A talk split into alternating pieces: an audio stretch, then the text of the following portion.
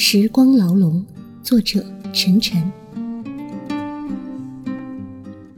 又是凌晨时分，我穿好衣服，走到小区楼下，站在不远处的路灯下，静静的等待着。不一会儿，他毫无悬念的再次出现在了我的视野中，穿着那件绿色的长裙，踩着高跟鞋，一步一步的走到另一栋楼的楼下。我走过去，假装不经意的路过，他喊住了我，说出了那句我再熟悉不过的话：“你好，请问你能帮我开一下门吗？我好像忘记带门禁卡了。”他露出抱歉的笑：“不好意思啊，我不住这栋楼，但我可以陪你等一会儿，也许过一会儿就会有人来开门了。”我收起自己渴望的眼神，调整了一下呼吸，随后礼貌地介绍起了自己，每一句都像刻在脑海里那样清晰而准确，而他的每一个回答也都完全在我的意料之中。这是一个凉爽而清朗的夏夜，所有场景都恰如回忆里的每一个细节，夜空中能看见点点繁星，此起彼伏的虫鸣不绝于耳。空气中弥漫着刚修剪过的草皮的味道，混杂着淡淡的香水与酒精的气息。他说他的名字叫小童，刚搬到这个小区没几天，今天刚和朋友喝完酒回来，没想到出门时着急忘记带门禁卡了。我说：“你们双鱼座还真是和鱼一样，只有七秒的记忆呢。”他吃惊地盯着我说。你怎么知道我是双鱼座的？我意识到自己似乎是说漏了嘴，连忙给自己打圆场。我猜的，我这个人看面相特别准。他歪着头看了我半天，随后缓缓地问道：“我们是不是曾经在哪里见过？”嗯，也许吧。我叹了口气，有什么话如鲠在喉，却欲言又止。那你猜猜我今年多大了？这个嘛，差不多二十一岁吧。哈哈，这你猜错了，我二十三岁。其实我当然知道他究竟多少岁，连几时几分在何时出生我都了如指掌。但我为了避免事情朝着不可预知的方向发展，只能故意说错。假装不认识一个你再熟悉不过的人，是一件很令人感到疲惫的事情。你必须收敛起你所有的情绪，仔细雕琢你的只言片语，如同出演一场绝不容有失的舞台剧。剧本早已写好，场地、灯光也已就位。你所要做的是忘掉他的一切，也忘掉自己的一切。只为所有的剧情都能顺利的发展下去，尽管你知道最后的最后，它也许并不是一个美好的结局。他坐在了台阶上，望着夜空，略带醉意的问我道：“话说，你相信这个世界上有前世吗？”我相信，但，但是什么？但这个世上或许并没有来生。事情的起源要追溯到很久很久以前，遥远到我几乎无法用记忆去重现它。那年我三十一岁，那天深夜，我坐在朋友的车上，当车行驶到高速路上时，在后座被困意侵袭的我，渐渐陷入沉睡。可随着一声猛烈的巨响，在强烈的撞击中，我失去了所有的记忆，仿佛坠入了无边的黑暗之中。可当我醒来时，却发现自己正躺在床上，头痛欲裂。我坐起身，环顾四周，才发现一切都变得不对劲，因为这并不是我的家，严格意义上说，不是我现在的家。这个房子是我三年前的住所，屋里的陈设和当年完全一致，惊得我直接便从床上翻了下来，连滚带爬地打开房门，查看周遭的一切。果不其然，这就是我当年住的地方。我回到床头，拿出手机一看，这是我当年用过的手机，上面的时间也显示我回到了三年前。那一瞬间，我怀疑自己是在做梦，连忙打电话给自己的家人朋友，但他们都以为我在开玩笑，或是喝多了发酒疯。我上网查了当天的新闻，搜集了许多的信息，在经过无数次的验证后，我才敢确定，我确确实实是回到了三年前，或者说是回到了三年前的自己的身体里。我一下子便陷入了巨大的迷惑与恐惧之中，心想：这到底是电影里的桥段，还是说这三年其实根本就没有发生过？一切都只是存在于我的幻想之中。接下来的几天，我跑去寻找之前开车带着我上高速的朋友，他是我一年前认识的，但他见到我后露出一脸的困惑，说自己并不认识我，觉得是我找错人了。我和他说了很多我们相识的细节，以及那天晚上他开车时发生的事。想要搞清楚事情的来龙去脉，他都说自己并不知道，并建议我去看看精神科医生。在多方求助无果后，绝望的我只好回到家中，再次开始了自己的生活。每一天都是如此的熟悉，所有会发生的事情还是无一例外的发生了。什么明星出轨了，哪里又打仗了，什么电影上映了。一切都和回忆里的桥段如出一辙。于是我坚信自己的的确确是重置了时间。也许是那天晚上我在车祸中丧生了，上天给了我一次重新来过的机会。既然如此，为何我不趁此机会成为一个了不起的人呢？要知道，这个世界上所有赚钱的风险都来源于对未来的未知。假如你完完全全能够知道未来一定会发生什么，那你一定可以成为顶级富豪。且不说投资会大火的电影，买几套会拆迁的房子这种比较麻烦，还需要你有一定资本后才能实现的事情，买彩票赌球总归是谁都能做到的吧？只不过我并不记得当年每一期彩票开奖的号码，我也从未关注过。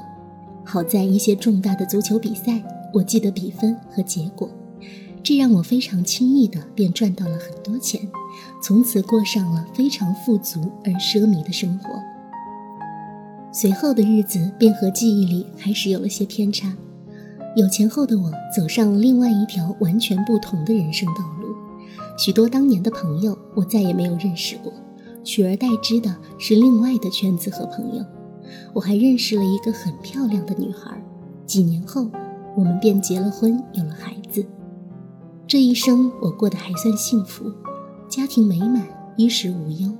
我很感激上天能给我一次这样重来的机会。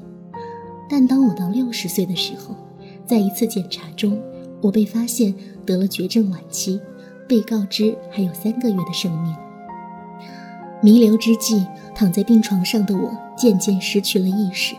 最后的目光中，家人们围在我的身边，恋恋不舍地注视着我。我想要说些什么，却始终无法说出一个字，最终还是坠入了无边的黑暗之中。然而这一次，我并没有死去。再次睁开眼的我，看到了令我永远无法忘却的一幕场景。我又回到了二十八岁时躺着的那张床上。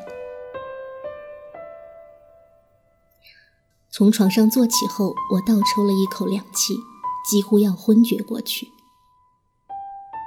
我环顾四周，看了看手机，知道自己陷入了麻烦之中。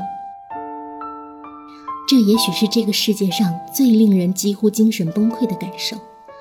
当你活了几十年，渐渐成为一个老人。面临着衰老，并接受了死亡，可一瞬间又被扔回了时间的起点。可想而知，这究竟有多么可怕！我疯狂地想要寻找自己的妻子和孩子，但很显然，这一切都是徒劳的，因为他们并不存在。我几十年所积累起来的一切，就这么烟消云散了。这简直比就这么死去还要叫人痛苦。我不明白这究竟是怎么了。当时我没有别的念头，只想要自杀。于是我毫不犹豫地打开窗户，从二十层飞身下去。但结果并不出乎意料，在我感到疼痛的瞬间，我再次从自己的床上醒了过来。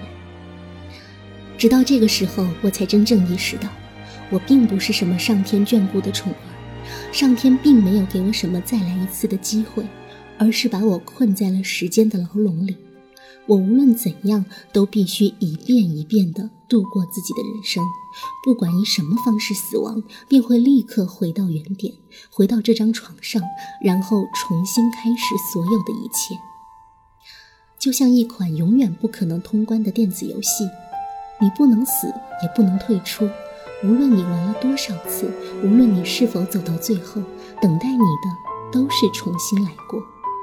如果地狱有十八层，这或许是最深的一层，如同希腊神话中的西西弗斯所遭受的罪行，每日不停地将大石推到山顶，再滚落山脚，周而复始，无限轮回。所有的成就感与美好都只是暂时的假象，留给你的只有无尽的痛苦与折磨。在尝试了各种自杀的方式之后。我最终放弃了这个念头，因为不仅没用，还很痛苦。更要命的是，万一死不了，落下个终身残疾，还要在痛苦中度过余生，太不值得。在床上躺了一个多月后，我还是决定振作起来，重新开始自己的人生。毕竟，人生最大的难题——赚钱，对我来说变成了最容易的一件事。那我自然有足够的选择权去过自己想要的任何一种生活，而且我不怕死，也不怕犯错误，大不了推倒重来就是了，顶多花点时间，而我最不缺的就是时间。于是我开始尝试各种各样的人生：办公司、演电影、开餐馆、写小说，甚至重新学习知识，读很多书。当一个科学家，我和不同的人恋爱、结婚，交不同的朋友，去过世界的各个角落。我的每一次人生都有着完全不同的轨迹，甚至有那么几次，我几乎改变了世界，成了世界闻名、万众敬仰的伟人。然而，我所做的一切都是毫无意义的。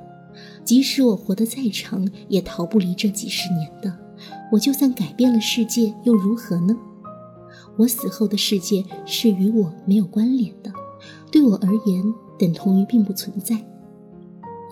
当我生命终结的那一刻到来时，时间还是会毫不留情地回到原点，从二十八岁那张一无所有的床上醒来，所有的东西只不过是一场梦罢不知多少次轮回后，我开始自暴自弃，变得极端。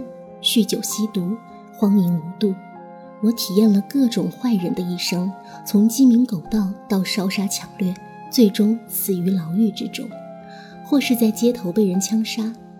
但这种放纵的感觉更加空虚，我渐渐变得麻木不仁，失去了所有的感情。我一度以为我的世界里早已经没有了爱情。我遇到过太多的女人，也和无数人恋爱、结婚、生子，但无论是谁，当你和他度过一生后，你下一次都不会选择再次和他在一起。你见证了他的所有美好与缺陷，他的年轻与衰老，也就消磨掉了所有的热情。或许人性都是喜新厌旧的吧，尤其当你有了足够多的选择时间与空间时。谁能保证所谓的爱情会是永恒的呢？毕竟没有谁是特别的，也没有谁非谁不可，更何况是我这种早已被漫长的人生消耗掉了所有感情的人。可就是在这个时候，我遇到了那个名叫小童的姑娘。那是我最悲观厌世的一段时间。在我经历了又一次的轮回后，我躺在那张熟悉的床上，好几天都没有挪动过一步。这种生无可恋、求死无门的感受真的绝望。我曾经考虑过和他人诉说自己的遭遇，但没有人相信。就算我所说的事情都会发生，人们也因恐惧把我当做一个异类。我甚至因为自己的预言能力成立过一个教派。被奉为先知，但最终难逃被送去精神病院或是做科学研究的下场。于是我想，也罢，不如就远离世俗，做一个远离喧嚣的一时高人吧。那天晚上，我忽然想下楼走走，漫无目的的在小区里瞎逛。回来时，无意间在楼下遇到了小童，他忘带门禁。我陪他等待，闲聊几句后，便互留了联系方式。我起初并未想要和她发生些什么，但她是一个很特别的姑娘。其实她的长相在我遇到的无数姑娘里算不上多出众，但她是个异常乐观的人。她的笑有着一股莫名的魔力，总能在不经意间感染到我，让我也变得开心起来。与我的悲观主义恰恰相反的是，他对未来充满了无数美好的向往与期待。不知是因为不谙世事而如此单纯，还是天生的性格如此。或许是我在他身上看到了某些自己身体里早已消失殆尽的东西吧。我再一次陷入爱情，我和他每日在一起，想要带他实现所有的愿望。然而，令我未曾预料到的是，小童同样不是个被命运眷顾的人。我俩在一起的第三个月，他便因某种怪病去世了。医生的解释是，这是一种罕见的基因疾病，几乎无法通过常规手段来获得治疗，就好像埋在他体内的定时炸弹一样，到了某个时间节点，便会毫无预兆的爆发，带走他的生命。我感到异常悲伤，并非因为我从未失去过爱人，而是自己甚至还没来得及和他一起完成哪怕一个心愿。于是我选择了自杀。我要回到时间的原点，重新去认识他，然后要找到他的病因，让他能够痊愈，这样我们就能更长时间的在一起了。但很遗憾的是，我的所有努力都是徒劳的。想要用三个月时间救他的命，几乎是不可能完成的任务。无论我用什么样的方式，他总会毫无悬念地死在三个月后的那天下午。他躺在我的怀里，安详的像个睡着的孩子，但却没有了呼吸，身体也逐渐变得冰冷。因此，不甘心的我，只能一次又一次的自杀。回到过去，不停地重新认识他，再失去他。在这个过程里，我开始变得情绪化，甚至有些歇斯底里，觉得这真是命运的玩笑。我原本以为人生最大的痛苦在于失去所有的意义。你有一万种选择，也有一万种结果，但他们都归于虚无。却未曾想过，其实比痛苦更深刻的折磨是无能为力。哪怕你有一万次的机会，也无法改变一件必然会发生的事情。这就是命中注定。一个是想死却怎么也死不掉的人，一个是无论如何也不可能活下来的人。但最终，最终，我放弃了拯救他的努力。我选择无数次的自杀，去和他以各种各样的方式共同度过这三个月时间。如果加起来，我和小童在一起的时间大概有好几百年吧。我早已经记不清楚自己死过多少回了。当然，我早已习惯了死亡带来的疼痛感，它并不痛苦，好过失去的煎熬。但每一次，小童总能像我最初见到他时那样站在那里，那么平静，也那么动人，却又显得那么落寞。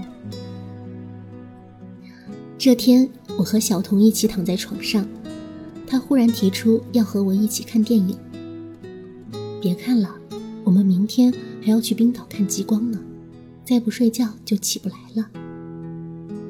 我摸了摸他的头发，说道：“要知道，活了这么长时间，世界上所有的电影我几乎都看过，所以我一点也不喜欢看电影。其实你知道吗？你不用着急带着我到处去玩的，以后有的是机会，不是吗？”我顿时哑口无言，不知该怎么回答他。而且我觉得我和你在一起最开心的时刻，并不是到处吃喝玩乐。你看我们在一起两个月去了这么多地方，但我们躺在床上一起看电影的时候，反而是更让我感到幸福的时光。好吧，你想看什么？我陪你看。我想看《土拨鼠日》。不不不，什么《明日边缘》《源代码》《忌日快乐》，这都是我最讨厌的电影类型。为什么呢？因为主角太可怜了，如果是你，每一次死掉以后，所有的一切都要重新来过，你会怎么想？这多好呀，那样就可以体验各种各样不同的人生了。但是你想没想过，无论你的人生多么精彩、多么圆满，最终还是要回到原点的，你所做的一切都毫无意义呀。我觉得人是要活在当下的。重要的并不是你拥有过什么，而是你是否后悔自己所做的一切选择，并将它赋予积极的意义。这个世上的东西本身就是没有意义的，不是吗？既然活着，就要不停地往前走呢，不要回头看。那如果我们俩度过了一生之后，你的人生重新开始了，你还会来找我吗？不会。哦。看来你并没有多么爱我吗？并不是，因为我不想第二次失去你。我看着他的眼睛，一言不发地将他拥入怀中，泪水渐渐模糊了双眼。第二天中午，我们坐上了去冰岛的飞机。我们在湖边租了一座小木屋。夜晚来临时，夜空中的极光格外美丽。五彩的线条交织缠绕着，却又飘忽不定，就像我们每个人的命运那样，不可捉摸，光怪陆离。我抱着小童坐在屋外的地上，仰望着天空，周围的一切是如此的静谧，我只能听到小童越来越微弱的呼吸，或许是感受到了自己的生命即将走到尽头。小童开始用他微弱的声音和我说话：“如果我死了，请你把我忘掉吧。”你瞎说什么呢？我强忍住自己的情绪回答他道：“你知道吗？我一直觉得你很熟悉，虽然我们在一起的时间不长，但你好像知道我所有的喜恶，我所有的情绪。”知道我要说的每一句话，你就像是上天派来陪伴我的。或许我们真的前世见过吧，或许吧。我惨淡的笑了笑。但你是个非常痛苦的人，你并不像表面上那么快乐，我能察觉出来。我不知道你为什么痛苦。还记得刚认识的那天，你说过你相信前世。却不相信来生，但我真的希望自己有来生。为什么呢？如果有来生，我想替你当那个痛苦的人。说完这句话，小童便停止了呼吸。这一次，我并没有流泪，而是轻轻放下小童的身体，独自往湖的方向走去。在漫天的极光中。我将自己缓缓沉入湖底。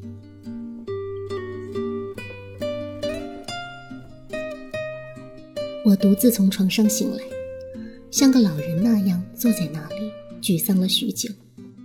我走到窗边，拉开窗帘，屋外是凌厉的高楼与漆黑的夜空，周遭的空气里像是潜伏着什么巨兽，沉默不语，蠢蠢欲动。我回想着小童对我所说的每一句话，忽然便有些释然了。或许生命的意义并不在拥有，爱情也并不是生命的全部。我也曾想过改变世界，却最终选择在爱里沉沦。然而，我是真的爱他吗？我究竟是爱他的美好，还是仅仅只爱他的短暂？我究竟是痛恨自己对失去的力不从心，还是仅仅痛恨无法永久彻底的拥有？这一切我都不得而知了。我只知道，无论如何，自己再也不想失去他了。几日后的凌晨时分，我穿好衣服走到小区楼下，站在不远处的路灯下，静静的等待着。不一会儿，他毫无悬念的再次出现在了我的视野中，穿着那件绿色的长裙，踩着高跟鞋，一步一步的走到另一栋楼的楼下。他依然站在那儿，像我每一次见到他那样，而这一次。我却背过身去，选择从此再也不去遇见他。